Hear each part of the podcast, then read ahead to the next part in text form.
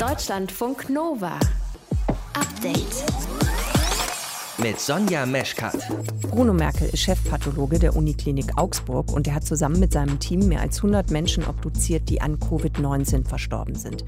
Und bei 60 von ihnen gibt es massive Schädigungen an der Lunge. Die Lungen, die sind so schwer verändert, dass einem das eigentlich durchs bloße Anschauen und Anfassen dieses Organs klar wird, dass man mit so einer Lunge einfach nicht mehr atmen kann. Bruno Merkel hat heute auch schon diverse E-Mails bekommen von Corona-Leugnern, die nach wie vor nicht glauben, dass Menschen an Corona sterben können und eben nicht nur mit Corona. Aber mit diesen Ergebnissen aus Augsburg kann man wirklich sagen? Damit können wir seit heute wissenschaftlich wirklich bewiesen sagen, dass die Menschen, die mit Corona sterben, in den aller, aller, allermeisten Fällen, in den weit überwiegenden Fällen auch an Corona sterben. Das ist Marc Bennecke, Kriminalbiologe, und mit ihm gucken wir uns dieses an und mit Corona sterben nochmal ganz genau an. Außerdem geht es bei uns im frischen Podcast vom Update am 17. Februar um Outing im Fußball. Ihr habt die Diskussion vielleicht mitbekommen. Philipp Lahm hat ein Buch geschrieben und darin schreibt er, nee, das mit dem Outing bei Profifußballern besser bleiben lassen, weil unter anderem ist das Umfeld einfach noch nicht bereit dafür.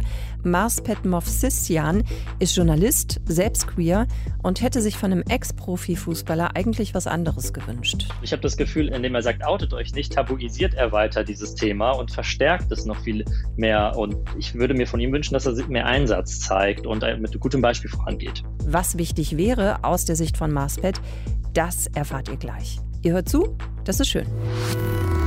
Deutschlandfunk Nova. Bis heute gibt es laut aktueller Zahlen vom Robert Koch Institut mehr als 66.100 Corona-Tote in Deutschland. Menschen, die Corona leugnen oder generell daran zweifeln, dass es Corona gibt, die glauben, diese Todeszahlen seien übertrieben. Die sind davon überzeugt, dass die Menschen nicht an Corona gestorben sind, sondern also direkt durch das Virus, sondern mit Corona, weil sie zum Beispiel eine Vorerkrankung hatten. Die Daten aus unterschiedlichen Obduktionen sagen allerdings was anderes und darüber sprechen wir jetzt mit Marc Bennecke. Der ist Kriminalbiologe, hat auch ein Buch geschrieben zu Viren und er hat sich unter anderem die Ergebnisse der Uniklinik Regensburg und Augsburg angesehen, die Corona-Tote untersucht haben. Marc, wie eindeutig sind denn die Zahlen? Hallo liebe Sonja, ja, die Zahlen sind jetzt erstmals seit heute, kann man wirklich so sagen, ganz eindeutig. Wir haben mit Professor Dr. Bruno Merkel gesprochen, das ist der Leiter der Pathologie in Augsburg von der Universitätsklinik. Der macht aber natürlich auch Tests im Labor. Also der schneidet nicht nur die Leichen auf und schaut sich die Organe an, sondern testet auch, was drin ist. Er hat 60 Leichen komplett seziert, das heißt auch das, auch den Kopf geöffnet, Gehirn rausgenommen, alles und hat in 90 Prozent der Fälle Lungenveränderungen gesehen, die dann zum Tod geführt haben und in weiteren ungefähr, grob gesagt, 60 Leichen.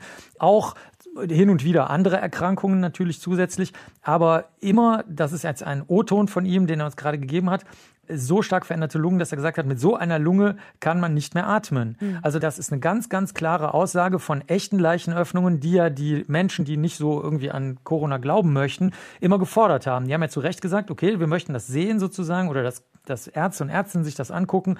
Und diese Daten sind jetzt da. Es gab auch vorher schon aus Regensburg und Aachen die von dir genannte Veröffentlichung in Virchows Archiv. Das waren Tote von April bis Juni 2020. Das war aber eine relativ kleine Fallzahl. Da waren also acht von 17 der äh, Toten sind äh, eben seziert worden. Auch da waren diese Lungenbläschenschäden eindeutig vorhanden. Und es waren eben nicht hauptsächlich andere Erkrankungen. Und am Ende sind die Leute wenn man jetzt so will, nicht direkt an dem Virus gestorben, sondern daran, dass die Lunge nicht mehr funktionierte. Und dann, das haben die da untersucht in Aachen und Regensburg, in der Hälfte der Fälle zum Beispiel Schimmelpilze dann die Lunge überfluten, also Candida, Rhizopus, Aspergillus, das sind alles so Hefen und Schimmelpilze und die führen dann zum Tod. Und alle anderen Kollegen und Kolleginnen, die äh, mal mehr, mal weniger seziert haben, zum Beispiel die Uniklinik äh, Kiel mit über 50 Obduktionen, hat auch bei nur vieren davon nicht Covid Todesursachen gefunden. Und dazu muss man sagen, dass die älteren Leute natürlich teilweise auch an Demenz, Schlaganfall oder ähnlichem sterben. Das ist im Grunde genommen auch schon der absolute Wahnsinn. Und damit können wir seit heute wissenschaftlich wirklich bewiesen sagen, dass die Menschen, die mit Corona sterben, in den aller, aller, allermeisten Fällen, in den weit überwiegenden Fällen auch an Corona sterben. An Corona, okay, gut. Ähm, das hast du fein für uns herausgearbeitet. Ich würde gerne noch mal auf die Obduktion ein bisschen näher mit dir eingehen. Ziel dieser Obduktion ist es ja, das hast du gerade schon angedeutet, dass es bundesweite Daten gibt. Warum ist das wichtig? Die bundesweiten Daten sind deswegen interessant, weil natürlich manchmal, wie gesagt, die Leiche komplett, manchmal nicht komplett geöffnet wird. Und je mehr Zahlen man hat aus den nicht kompletten Öffnungen, umso äh, höher ist die Aussagekraft, wenn man das dann mathematisch ausrechnet. Es ist aber auch so, dass manche ähm, Institute verschiedene Schwerpunkte haben, weil je nachdem, wer der Institutsdirektor oder die Direktorin ist, die sich natürlich auch für andere Sachen interessieren. Beispielsweise haben die Kollegen aus Augsburg jetzt durch einen Labortest auch gezeigt, dass ähm, das Gehirn äh, nicht so stark befallen ist, wie man sich das vorher gedacht hat, sondern dass wirklich die Lunge der hauptsächliche Todesgrund ist. Oder dass eben auch ähm, diese kleinen Blutgerinnsel, die man manchmal findet, dass die auch nicht so häufig auftreten, wie man das vorher dachte. Aber andere Institute schauen halt auf eine bisschen andere Art und Weise dahin. Und je mehr Daten man hat, umso genauer kann man dann hinterher sagen, was vielleicht noch alles eine Rolle spielt, eben welche Entzündungen, welche Gehirnveränderungen, welche Blutgerinnsel oder eben auch welche Herzveränderungen. Denn wir sehen ja jetzt schon, dass viele von den Patienten und Patientinnen, die es überleben, auch von den Jüngeren, dass die so kurzatmig und kraftlos mhm. sind. Mhm. Und das äh, wollen wir natürlich auch nochmal ganz genau rauskriegen, woran das liegt. Und da gibt es auch Hinweise durch diese Leichenöffnungen da, darauf. Ja, und äh, das ist natürlich auch wichtig, um später dann vielleicht eben mal therapeutische Ansätze zu entwickeln. Vielen lieben Dank fürs Erklären, Marc, Marc Bennecke, Kriminalbiologe. Wir haben hier mit ihm darüber gesprochen, dass, und er hat es gerade erklärt, es eben jetzt auch wissenschaftlich erwiesen ist, dass ein großer Teil der Menschen, die da obduziert wurden, tatsächlich an Corona verstorben sind und nicht mit Corona. Deutschlandfunk Nova. Update. Sollte man sich als aktiver Profifußballer outen und sagen, dass man queer ist? Philipp Lahm rät davon ab, weil es im Profifußball und im Umfeld des Profifußballs zu wenig Akzeptanz geben würde. So sieht es Philipp Lahm, Ex-Nationalspieler, Mitglied im DFB-Präsidium und Autor. Er hat ein Buch geschrieben und wird mit diesem Statement vorab daraus zitiert. Und das hat für ordentlich Diskussionen gesorgt. Einer, der sich darüber geärgert hat, ist Marspet Movsisyan. Er ist Journalist beim WDR, selbst queer und hat heute einen kleinen Rant verfasst bei Twitter und sich direkt an Philipp Lahm gewendet. Marspet, was stört dich an Philipp Lahms Haltung? Ja, also im Grunde muss ich sagen, natürlich hat er damit recht, was er sagt, dass ähm, der Fußball generell sehr heteronormativ ist, dass es ein, sicherlich ein sehr homophobes Umfeld dort stattfindet. Aber ich glaube, was er vergisst, ist, dass die Gesellschaft mittlerweile viel weiter ist. Natürlich wird es hier an ein oder anderer Stelle in der Kabine gewisse Sprüche fallen. Das ist eben normal, da schwimmen viele mit. Aber ich glaube auch einfach, weil bislang noch nicht so eine Diskussion da ist, dass wir darüber sprechen. Und ich frage mich, wieso seine Aussage lautet, outet euch nicht, sondern das Problem beim Namen nennt und sagt, das Problem ist die Homophobie im Fußball, es ist die toxische Männlichkeit dort. Warum sagt er nicht, das ist das Problem und wir müssen darüber sprechen und dafür sorgen, dass sich Leute trauen, sich zu outen und ihnen äh, die Hand reicht äh, und ihnen die Rücken stärkt, dass sich Leute trauen und dann quasi, äh, ja, könnte ein gesellschaftlicher Wandel stattfinden. Aber so verstärkt er nur das Problem aus meiner Sicht. Okay, du sagst, er verstärkt das Problem, sagst aber gleichzeitig auch, naja, das ist ja schon auch ein Teil der Realität, dass ähm, Fußball Fußballspieler immer noch beschimpft werden, dass es unschöne Szenen gibt auf dem Platz, auch von Fanseiten mhm. aus, äh, blöde Sprüche und so weiter und so fort. Das ist ja tatsächlich so. Das kann man ja nun auch nicht von der Hand weisen. Und wenn man das weiß vor dem Hintergrund, vielleicht sieht Philipp Lahm die Gefahr einfach als zu groß an, dass wenn man sich outet, man einfach mit sehr viel Hass und Hetze vielleicht zu rechnen hätte. Wäre das nicht auch ein Punkt? Ja, absolut. Natürlich ist es ein Punkt, darüber müssen wir auch sprechen. Das können wir natürlich nicht äh, irgendwie weglassen. Aber ich glaube, wir müssen einen Schritt weiter gehen. Und das erwarte ich von ihm, dass man sagt, ähm, das Problem besteht, aber wir müssen was dagegen tun. Und ich frage mich, warum er nicht mit einem positiven Beispiel vorangeht. Er hat Millionen von FollowerInnen überall. Warum er nicht sagt, ich stelle mich dagegen und ich ähm, unterstütze Projekte, ich ähm, reiche euch die Hand, ich biete euch Hilfe an, dass sich dann vielleicht auch noch andere Profi-FußballerInnen sich trauen, sowas zu machen. Mhm. Und äh, äh, dann die, der kleine Mohammed zu Hause oder die Lisa sich äh, auch irgendwann denkt, ja, vielleicht mache ich das irgendwann dann auch. Das erwarte ich eigentlich dann von so jemandem. Er geht jetzt natürlich den einfachen Weg und sagt, lasst es einfach und gut ist. Das Problem bleibt einfach weiterhin so. Du wünschst dir mehr eine Signalwirkung, wenn ich dich richtig verstehe. Ne? Ja, absolut. Mhm. Also ich habe das Gefühl, er, ähm, indem er sagt, outet euch nicht, tabuisiert er weiter dieses Thema und verstärkt es noch viel mehr. Und ich würde mir von ihm wünschen, dass er mehr Einsatz zeigt und äh, mit gutem Beispiel vorangeht. Es hat ja heute schon eine große Solidaritätsaktion gegeben.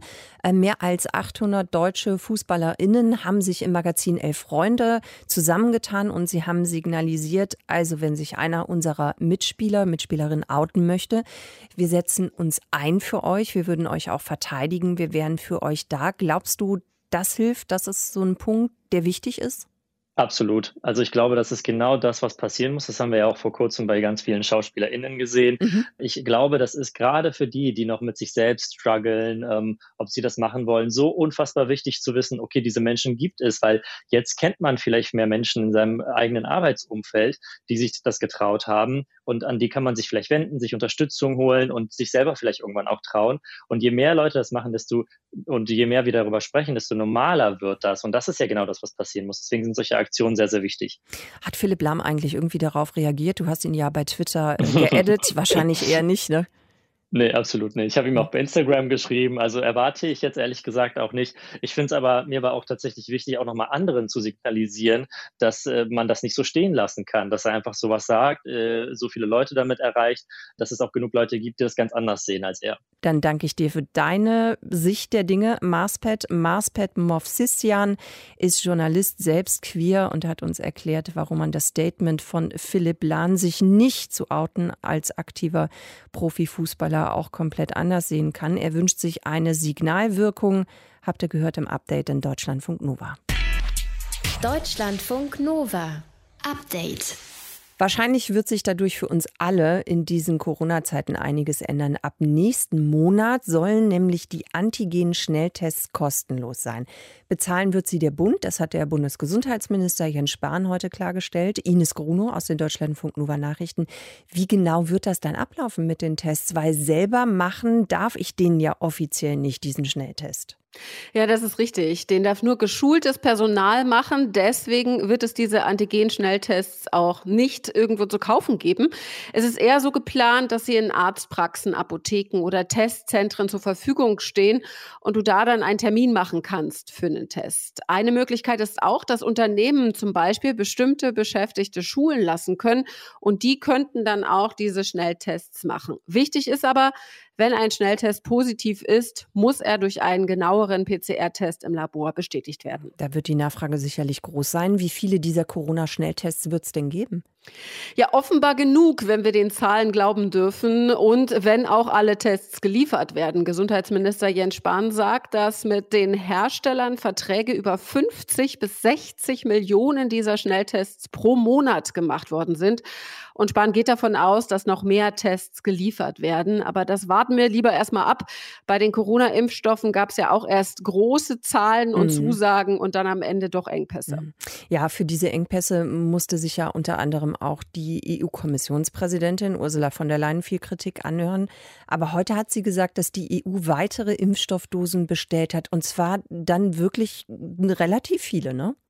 Ja, 300 Millionen Impfdosen hat die EU beim Hersteller Moderna bestellt. 150 Millionen davon sollen noch dieses Jahr geliefert werden und die anderen 150 Millionen dann nächstes Jahr. Die EU-Kommission hatte ja schon 160 Millionen Impfdosen bei Moderna bestellt und die 300 Millionen jetzt, die kommen da noch obendrauf. Das Gute an diesem Impfstoff ist, dass er etwas besser zu handeln ist als der von BioNTech Pfizer, weil er eben nicht so stark runtergekühlt werden muss. Also viele, viele viele Impfdosen, auch Schnelltests können wir wahrscheinlich auch gut gebrauchen, weil sich ja offenbar diese Coronavirus-Mutation, die zuerst in Großbritannien nachgewiesen worden ist, deutlich ja nicht nur schneller ausbreitet. Von ihr weiß man eben, dass sie ansteckender ist und sie ist eben auch schon längst angekommen hier bei uns in Deutschland. Ja, dazu hat Gesundheitsminister Jens Spahn heute nochmal Zahlen vorgelegt und die besagen, dass mittlerweile in jeder fünften positiven Corona-Probe, die untersucht wurde, diese britische Mutation eben in Deutschland nachgewiesen worden ist. Damit ist diese Mutation deutlich äh, mehr geworden. Die Zahlen haben deutlich zugenommen. Vor zwei Wochen waren es noch sechs Prozent der untersuchten Proben, wo diese Mutation nachgewiesen wurde. Und mittlerweile sind es eben 22 Prozent. Aber Spahn sagt auch, dass die Zahl der gemeldeten Neuinfektionen ja weiter sinkt. Und das zeige eben, dass die Corona-Beschränkungen und Abstand halten und Maske tragen und so weiter, dass das alles sehr dabei hilft, das Coronavirus einzudämmen. Ja, und dann gucken wir mal, wie es läuft mit den Schnelltests, ob die dann auch wirklich alle so zahlreich kommen, wie zugesagt und versprochen und wie weitere Impfungen auch noch helfen können. Danke für den Corona-Überblick, Ines Gruno aus den Deutschlandfunk Nova Nachrichten. Deutschlandfunk Nova. Update. Bleiben Sie jetzt noch da oder nicht? Die Tendenz ist, Sie werden wohl noch bleiben. Der Einsatz der Bundeswehr wird wahrscheinlich verlängert bis Ende des Jahres. Eigentlich sollten die NATO-Truppen Ende April abgezogen werden, also auch die deutschen Soldatinnen. Nur falls die amerikanischen Truppen doch länger in Afghanistan bleiben als geplant, und das könnte passieren unter Joe Biden, dann ist es eben wahrscheinlich, dass sich die NATO-Verbündeten gegenseitig weiter unterstützen werden. Das ist auch das Thema beim Treffen der NATO-Verteidigungsminister heute in Brüssel wie es jetzt weitergehen könnte mit der Bundeswehr nach fast 20 Jahren in Afghanistan. Klaus Remmer aus unserem Hauptstadtstudio kann euch mehr dazu sagen. Klaus, Abzug Ende April eher unwahrscheinlich, aber der Abzug von Soldatinnen und auch von Waffen, der hat doch eigentlich schon begonnen in Afghanistan. Ja, du hast völlig recht. Aber ich glaube, und da müssen wir gleich den Mann, über den du gerade gesprochen hast, ins Spiel bringen, äh, Donald Trump ließ keine andere Wahl. Die Partner der Amerikaner in Afghanistan mussten in dieser Amtszeit des letzten Präsidenten mit dem unbequemen Umstand leben, dass der unberechenbar war und dass es gut hätte sein können, dass in wenigen Wochen Schluss gewesen wäre in Afghanistan. Ohne die Amerikaner kann man nicht bleiben. Es ist eine gewaltige Menge an Material, die weg muss, wenn man geht. Und insofern hat man damit angefangen, auch mit dem Abbau von Personal, so wie die Amerikaner. Amtswechsel im Weißen Haus, Joe Biden hat einen Überprüfungsprozess angeordnet und jetzt kommt es zu zwei unangenehmen Fristen in den nächsten Wochen, die blöderweise in falscher Reihenfolge liegen. Nämlich zum einen muss bis Ende März über eine Verlängerung des Mandats der Bundeswehr entschieden werden. Das macht der Bundestag. Und einen Monat später ist die Frist, bis zu der nach einem Abkommen der Amerikaner mit den Taliban eigentlich alle internationalen Truppen weg sein müssten. Geschieht das nicht?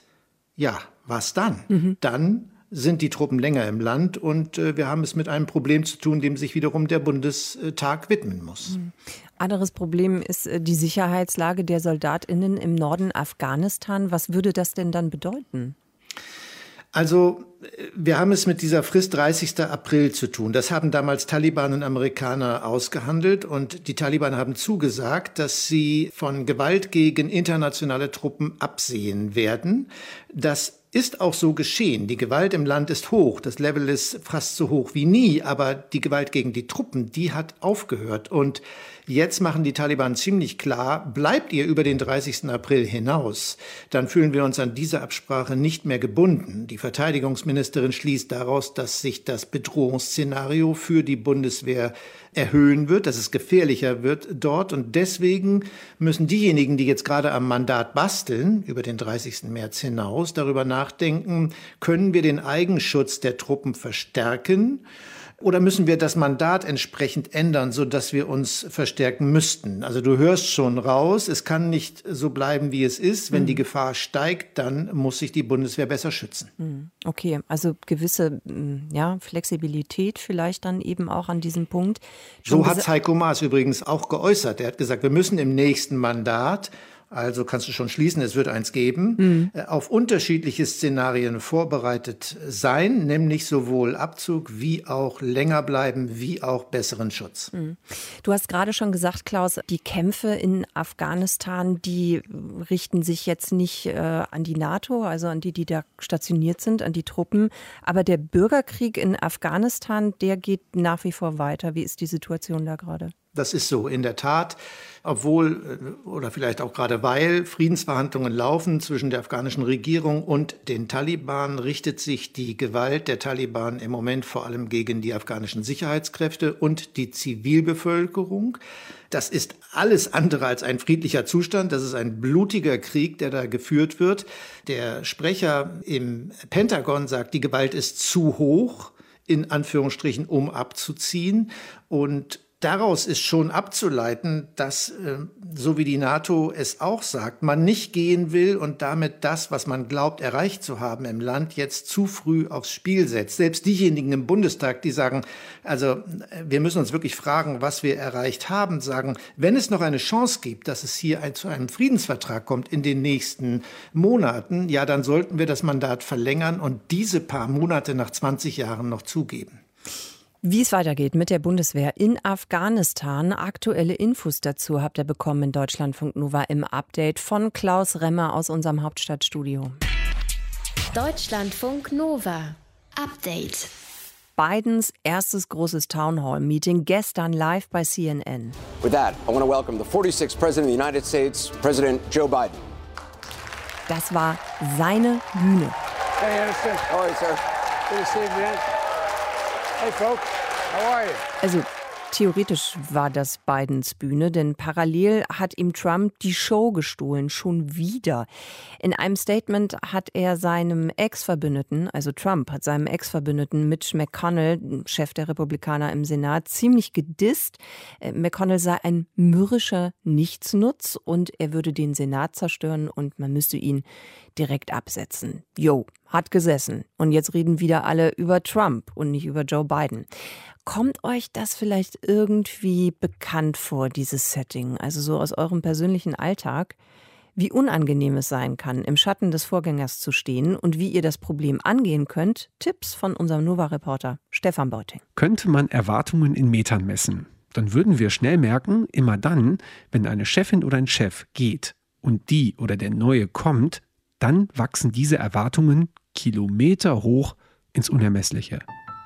Ja, dann steht man natürlich erstmal vor einer ganz besonderen Situation. Christian Wolf, Arbeitspsychologe aus Magdeburg. Da prallen dann Welten aufeinander. Gar nicht leicht und auch nicht auf die Schnelle lösbar, so eine Situation, wenn der Schatten des Vorgängers oder der Vorgängerin noch auf allem liegt. Das sagt auch die Professorin für Organisationspsychologie und Coachin Antje Ducki. Da muss man irgendwie tief Luft holen und sich auf einen schönen Marathon einrichten. Das Erste, womit der oder die Neue zurechtkommen muss, ist das, was ihn vom Vorgänger unterscheidet. Mind the Gap. Wolf nennt es Kontrasteffekte. Die besagen, dass die Unterschiede zum unmittelbar ähm, vorhergehenden ähm, besonders stark wahrgenommen werden, auch wenn sie es gar nicht unbedingt sind. Ein Beispiel. Die oder der Neue stellt die bisherige Regelung der Mittagspause in Frage. Unmut und Verlustängste sind die Folge. Wenn man sich darüber bewusst ist, ähm, dann kann es natürlich schlau sein, da gezielt entgegenzusteuern oder das gezielt zu berücksichtigen. Vor allem in der Hinsicht, dass wenn den Leuten etwas fehlt von vorher, weil wenn Menschen etwas weggenommen wird, das tut immer besonders weh, als wenn sie etwas zugewinnen. Wolf schlägt vor, die Lage vorerst gut zu analysieren. Genau schauen, was den Mitarbeitenden wichtig ist, was sie sich wünschen, wovor sie Angst haben. Das ist zentral. Gleichzeitig aber oft schwer zu erkennen. Vergleichbar mit dem Blick in einen beschlagenen Spiegel. Wenn die Leute eine Sache verlieren, die ihnen am Herzen lag, dann werden die das nach dem Kontrasteffekt besonders stark wahrnehmen und dann wird ihnen das besonders wehtun. Und das muss ich versuchen rauszukriegen. Und das bei diesem schmutzigen Spiegel, der mir ja kaum äh, Informationen darüber gibt, was die Leute wirklich wollen. Also erstmal weniger agieren als zuhören und analysieren. Also es ist Fingerspitzengefühl äh, gefordert. Und, sagt Antje Ducki, nötig ist eine Selbsteinschätzung. Will ich meinem Vorgänger folgen und so weitermachen wie bisher oder, wie im Fall beiden, ganz anders auftreten und handeln? Und das ist eine psychologische Situation, die extrem viel Stress auslösen kann. 100-Tage-Programm, sieben Punktepläne, viele Vorabversprechungen plus Kulturwandel. Das heißt, volle Aufmerksamkeit auf jeden Schritt. Alle warten auf den ersten Fehler. Der darf nicht kommen. Der kommt aber natürlich. Und das bedeutet, es ist eigentlich schon ein Scheitern vorprogrammiert, wenn man den Mund selber zu voll genommen hat oder wenn man sich selber den Anspruch formuliert hat, ich mache alles besser. Antje Ducki rät, Sofortveränderungen können auch erstmal sein Blumen, die auf dem Konferenztisch stehen oder neue Gardinen. Das hat Biden im Weißen Haus übrigens auch gemacht. Bei substanziellen Entscheidungen lieber Zeit lassen und vorher nochmal zur Seite treten und ganz genau hinschauen. Schritt eins, gut ist es, den Vorgänger oder die Vorgängerin gut zu analysieren. Und zwar mit einer Grundhaltung der Wertschätzung. Und dazu gehört, dass ich mir wirklich Mühe geben sollte, gerade bei denen, die ich eigentlich schlecht fand, mir zu überlegen, was finde ich, hat er richtig gemacht oder sie. Und warum hat er es richtig gemacht? Und was finde ich, hat er weniger gut gemacht und warum hat er es weniger gut gemacht? Am Ende ist die Führungskraft aber immer nur ein Teil des Problems oder der Lösung. Das heißt, wer eine gute Chefin oder einen guten Chef will, der kann selbst was dafür tun. Das ist ja auch eine Riesenchance, dass man Sachen auch besser macht, die vorher äh, nicht so gut geklappt haben. Oder dass man von Anfang an eine richtig gute äh, Beziehung aufbaut. Es der neuen Person so leicht wie möglich zu machen, indem man ihr die Sachen aufbereitet, die sie wissen muss. Da ruhig äh, viel weitergeben. Deutschlandfunk Nova. Update. Schon seit mehreren Wochen geht es in Frankreich um den Hashtag MeTooAncest. Da geht es um Missbrauchs- und Vergewaltigungsfälle innerhalb der eigenen Familie. Ein Buch hat diese Diskussion ausgelöst, La Familia Grande von Camille Couchner, die davon schreibt, wie ihr Zwillingsbruder jahrelang missbraucht worden ist von ihrem Stiefvater. Und diese Enthüllungen, Vorwürfe und die Diskussion, die gehen weiter und über Inzestfälle hinaus. Wir sprechen darüber mit unserer Korrespondentin in Paris, mit Sabine Wachs. Sabine, in Frankreich werden fast täglich neue Vorwürfe bekannt. Wie groß ist das Problem Kindesmissbrauch? Das ist ganz schwierig zu sagen. Es gibt nur Schätzungen im Moment, die besagen, dass etwa 10 Prozent der Menschen in Frankreich Opfer von Kindesmissbrauch in der Familie geworden sind, mehrheitlich Frauen. Aber ganz genaue Zahlen gibt es im Moment noch nicht. Und die Dunkelziffer ist natürlich um ein Vielfaches höher als diese 10 Prozent, die da geschätzt werden. Vor allem auch, weil Kindesmissbrauch in der Familie, innerhalb der Familie, nur wirklich selten zur Anzeige gebracht wird. Was wir gerade mit dieser Debatte MeToo Incest jetzt in Frankreich erleben, ist eben, dass Menschen, dass Opfer, Betroffene über ihren Missbrauch berichten. Millionen Tweets haben wir gerade unter diesem Hashtag in den sozialen Netzwerken. Die mutmaßlichen Mitwisser werden angeprangert. Die Gesellschaft ist jetzt aufmerksam geworden darauf, auf den Kindesmissbrauch in der Familie. Es wird nicht mehr totgeschwiegen. Die Frage, ob das jetzt eine Auswirkung auf Anzeigen, auf wirklich konkrete Prozesse, die dann auch Folgen haben wird, das können wir im Moment noch gar nicht absehen.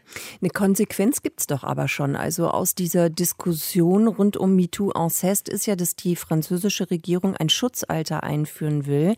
Das soll bei 15 Jahren liegen. Also hätte ein Erwachsener Sex mit jemandem, der jünger ist, würde das automatisch als Vergewaltigung gewertet. War diese Debatte, so wie sie Frankreich jetzt erlebt, nötig, damit dieses Thema ja wieder oder anders diskutiert wird?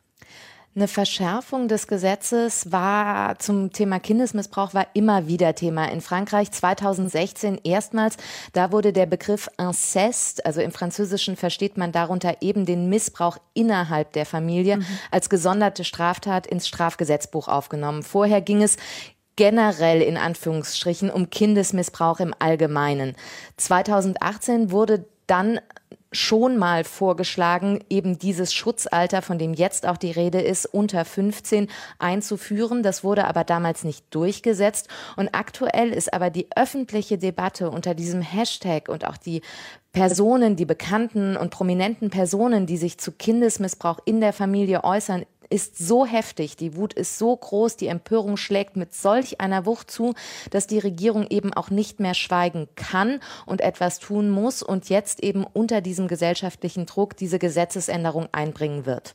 Jetzt geht es ja bei diesen Enthüllungen nicht mehr ausschließlich um die Missbrauchsfälle innerhalb der eigenen Familie, sondern das Ganze hat ja noch viel weitere ja, Konsequenzen. Also es geht um Nötigung, um Belästigung, die studieren Studierende an französischen Hochschulen machen zum Beispiel.